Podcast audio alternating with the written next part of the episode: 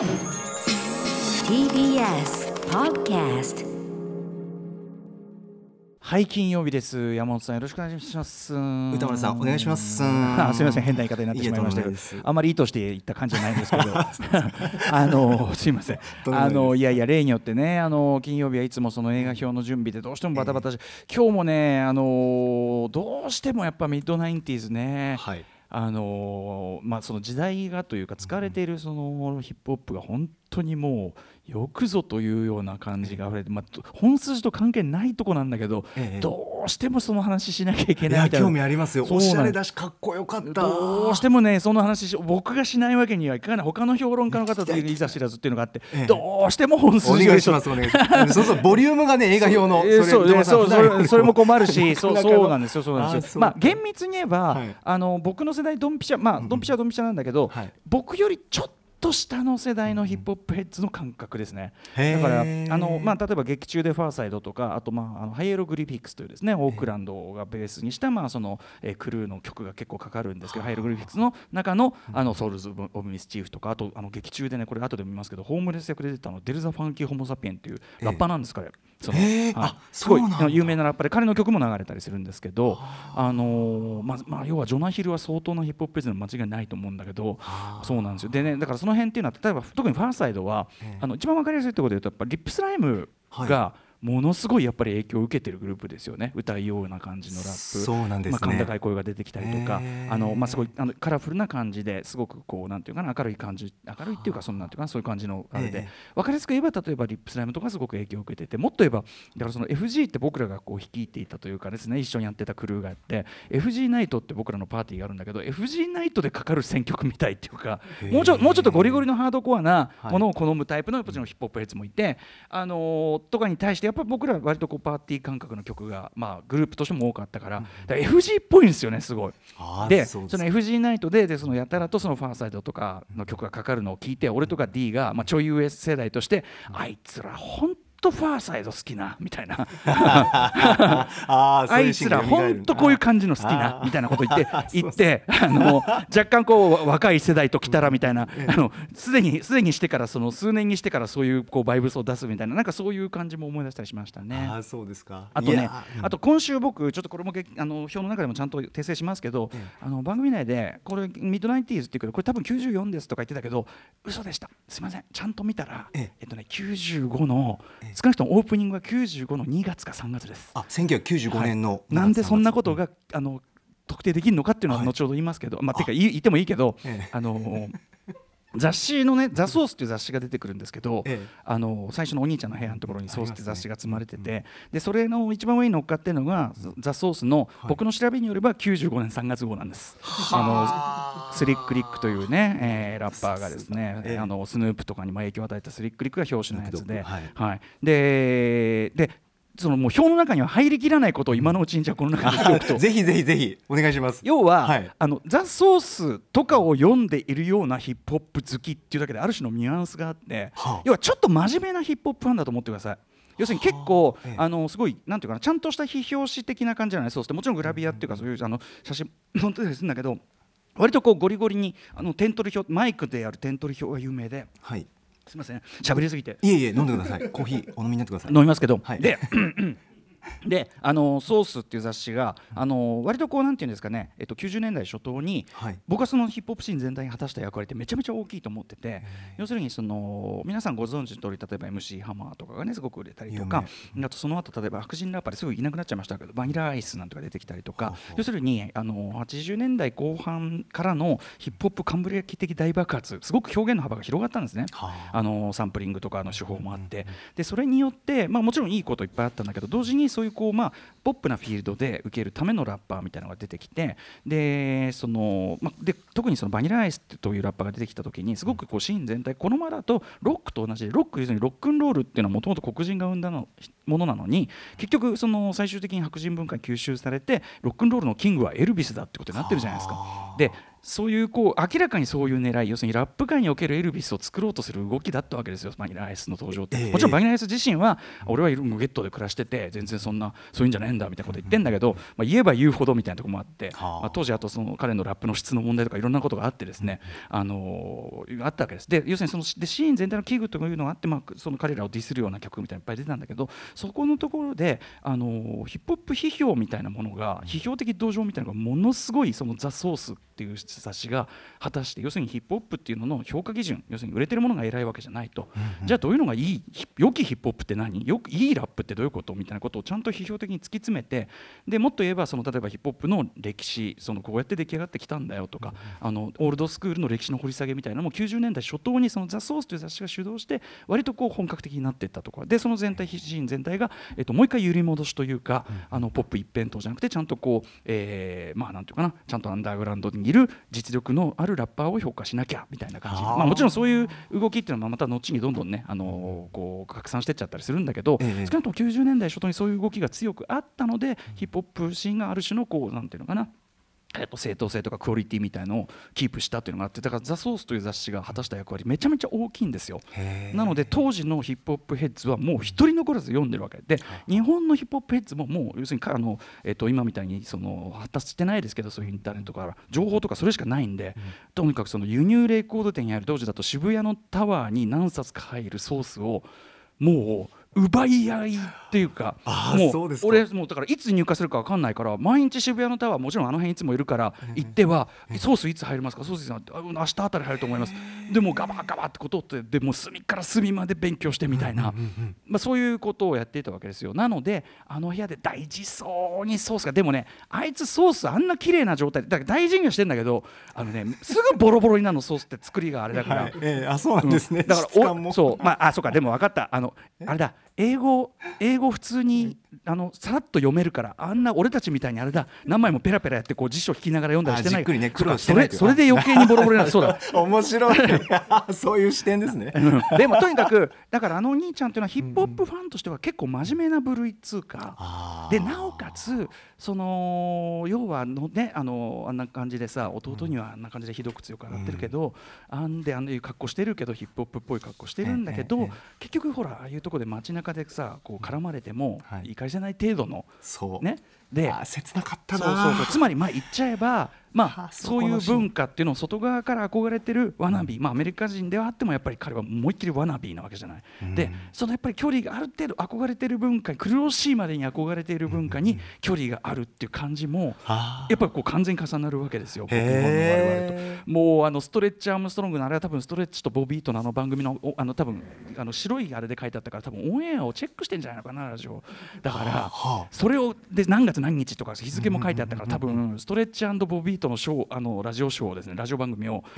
オンエアしてるのこうやって並べてんだよね。だそそういうこうもうさなんていうのかな外側から憧れてる感じもお見事なんですね描き方だから、うん、でもあいつがああいうね嫌な強がり方するのもっとしょうもなって感じだし。ダッサって感じなんだけどでもそのねそのダサさのやっぱ一端というのはねもう本当痛いほど分かりますよということだし。なんかねはいということでソースの話これできてよかった。そう。だからあのソースが積まれてる。でも世界中のこれだから別マニアックってこと言ってよりはやっぱ世界中のヒップホップヘッズが、あのソースが積まれてるっていうことはじゃあって分かる話でもあるし。そういう雑誌だったんだ。ちなみにオバマさんはオバマ元大統領は、ええ。えっと、初期ソースソースって最初90年か91年ぐらいなのかな、初期ソースの、はい、えっとなんかそういうディスカッションパンデパンデルディスカッションみたいなところに参加してなんとかみたいなそういう感じみたいよ。あそうあの人さカルチャーキュレーターとしてちょっとね、あの頭抜けたものあると思ってたけどそうですねアドロクでもね、話題になってます、ソースあのソースボロボロまでっていうかソースの討論会行ってた口っていうかやっぱ当然そのヒップホップそのねあのねソースの表紙はね、えっとなんだっけなえっとヒップホップのそのえっとミュージックカルチャーポリティックスって書いてあるんですよ。ええ、まマガジンって書いてあって、うん、要するにそのそういうこう社会的な話もしますよみたいな。でやっぱそのソース全体の紙面構成の感じみたいなのも僕とかすごい憧れて、え、その単に音楽の情報が載ってるんじゃなくて要するにトータルのカルチャーみたいな。で日本でそれやるとしたらもちろんこれまんま真似してでもダメだけど、はい、日本のカルチャーをもちゃんとその日本は日本のヒップホップシーンのカルチャーを、うん、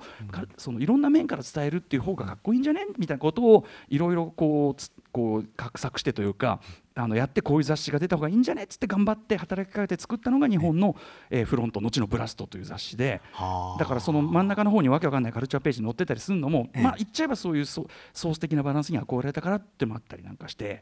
私のね「ビーボーイズム」という連載なんかがあったりするのもそういうことだしじちゃんと時事的な話題もちゃんと政治的なことも話し合うページが必要だみたいなねビブラスト口論があるとか、こういうのも全てですねやっぱりザ・ソースをですね。本当にボロボロになるまでは実家からボロボロになるまでこう読み込んでという時代のまあそのあれでもあるわけですよね。え歌丸さん今そのソースという雑誌って読もうと思ったら何かで手に入るんですか？もうむ無理なんですよね今ソースって今あんの？ちなみに。その後もうなんかで触れてないんじゃないかなもうないもうないんじゃないですか？もちろんバックナンバーとかは探せばあると思いますけど。えー、興味深いな、うんいやはい、ということでめちゃめちゃ大事な、まあでまあ、ザ・ソースの成功を受けて他の後発で例えばラッページですとかね、うん。ラッページは確かあのソースは東海岸の雑誌で、ラッページは確か LA とかカリフその辺じゃなかったカリフォルニアの方で。であとバイブっていうねあのそれこそクイーンシー・ジョーンズが発刊した、えー雑誌が出たりとかいろいろ要するにヒップホップ雑誌も花盛りになっていくというのが。はあ。でちなみにだからその、えっと、ソースの前にもヒップホップ雑誌ってなったんだけどそれはもっとね、はい。完全にアイドル雑誌の作りなの。要するにあのこの間も話題に出たソルトゥンペパとかあのそういう当時の人気はそれこそフレッシュプリンスことウィル・スミスとかでもいいんだけどそういう、まあ、ルックスがいい感じのラッパーとかをのグラビアが載ってる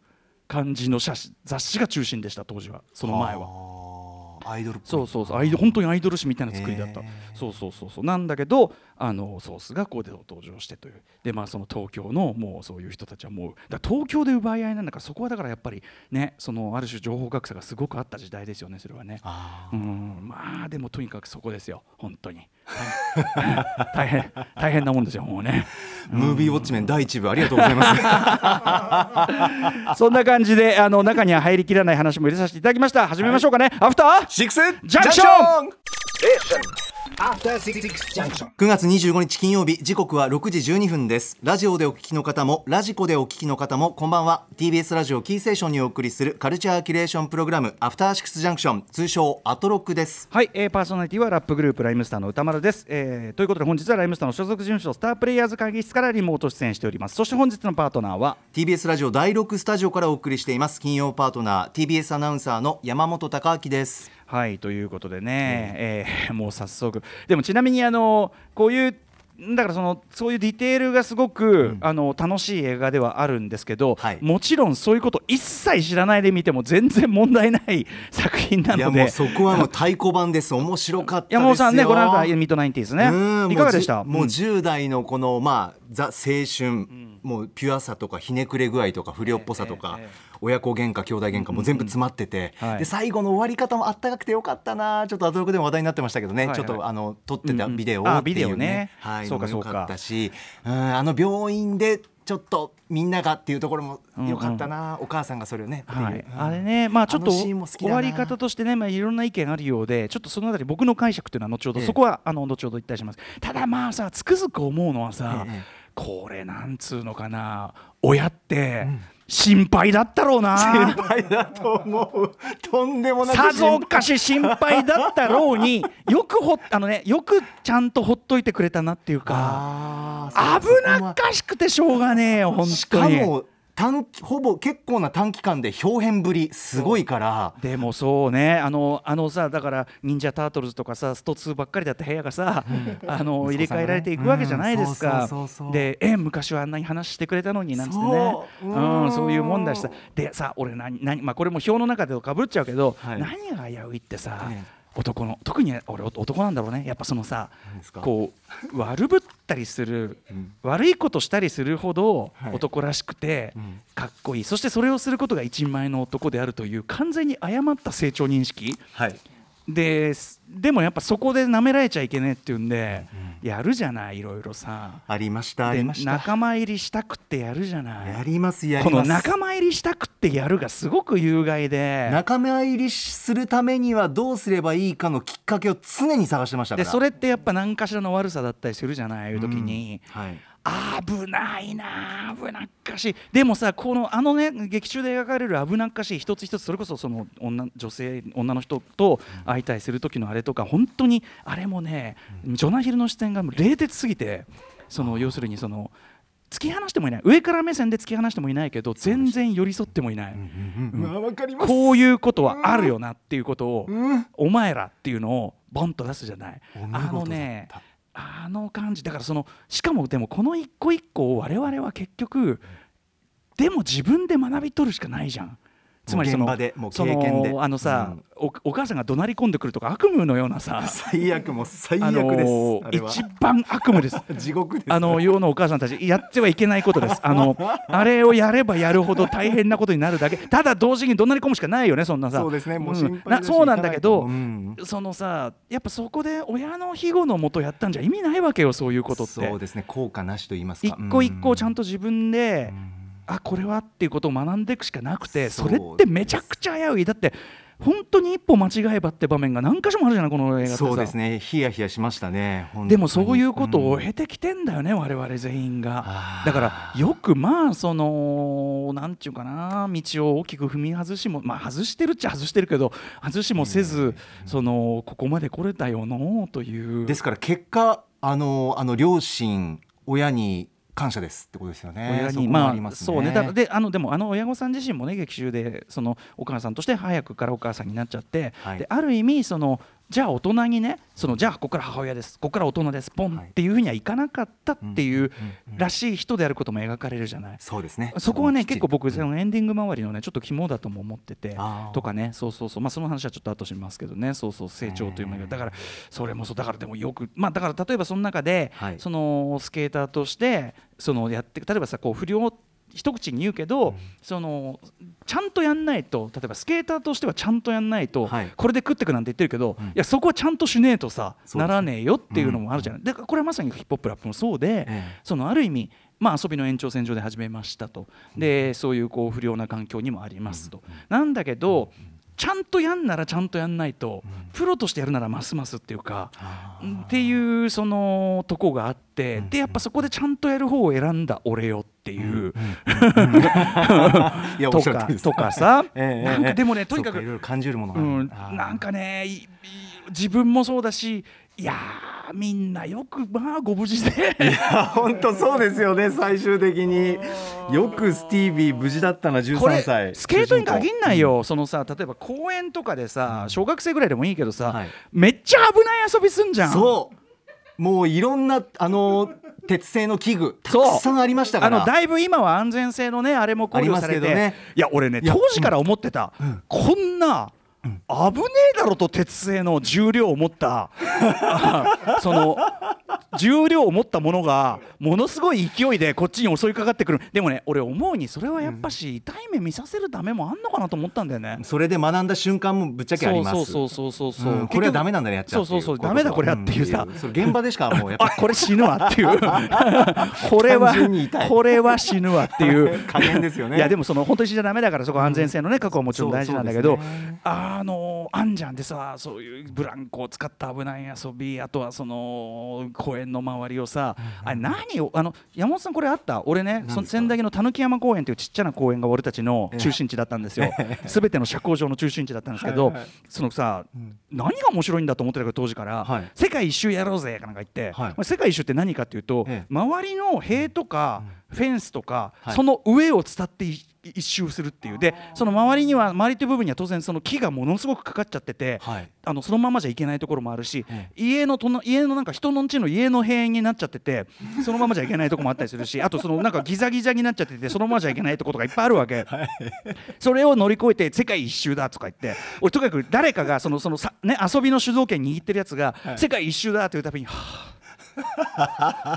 断りきれねえよ。全然楽しくない。全然楽しくないやつ来た。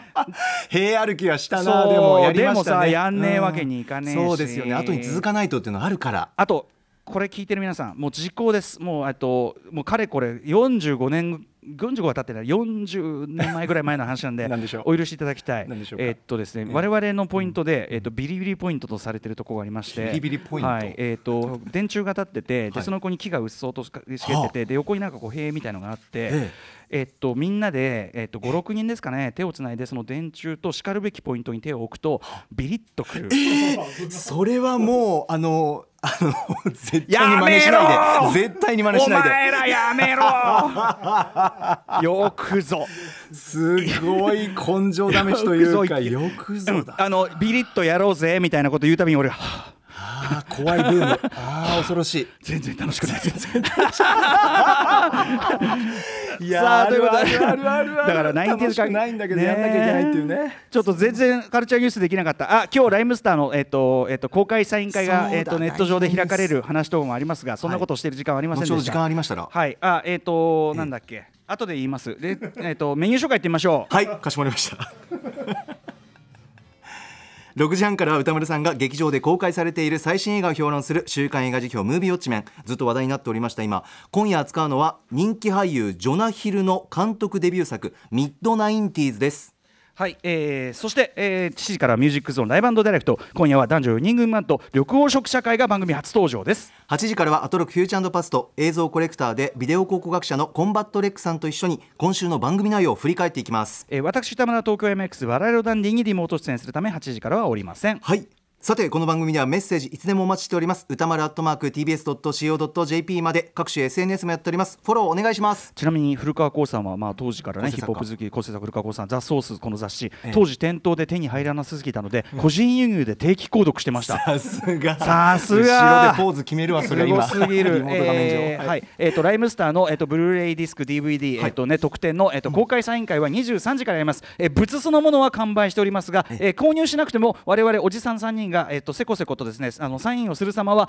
えー、とリミスタ YouTube ライブで見れますので、えー、とおじさんたちの様子見たい人は、ね、ザ・ソースを読み込んでいたおじさんたち。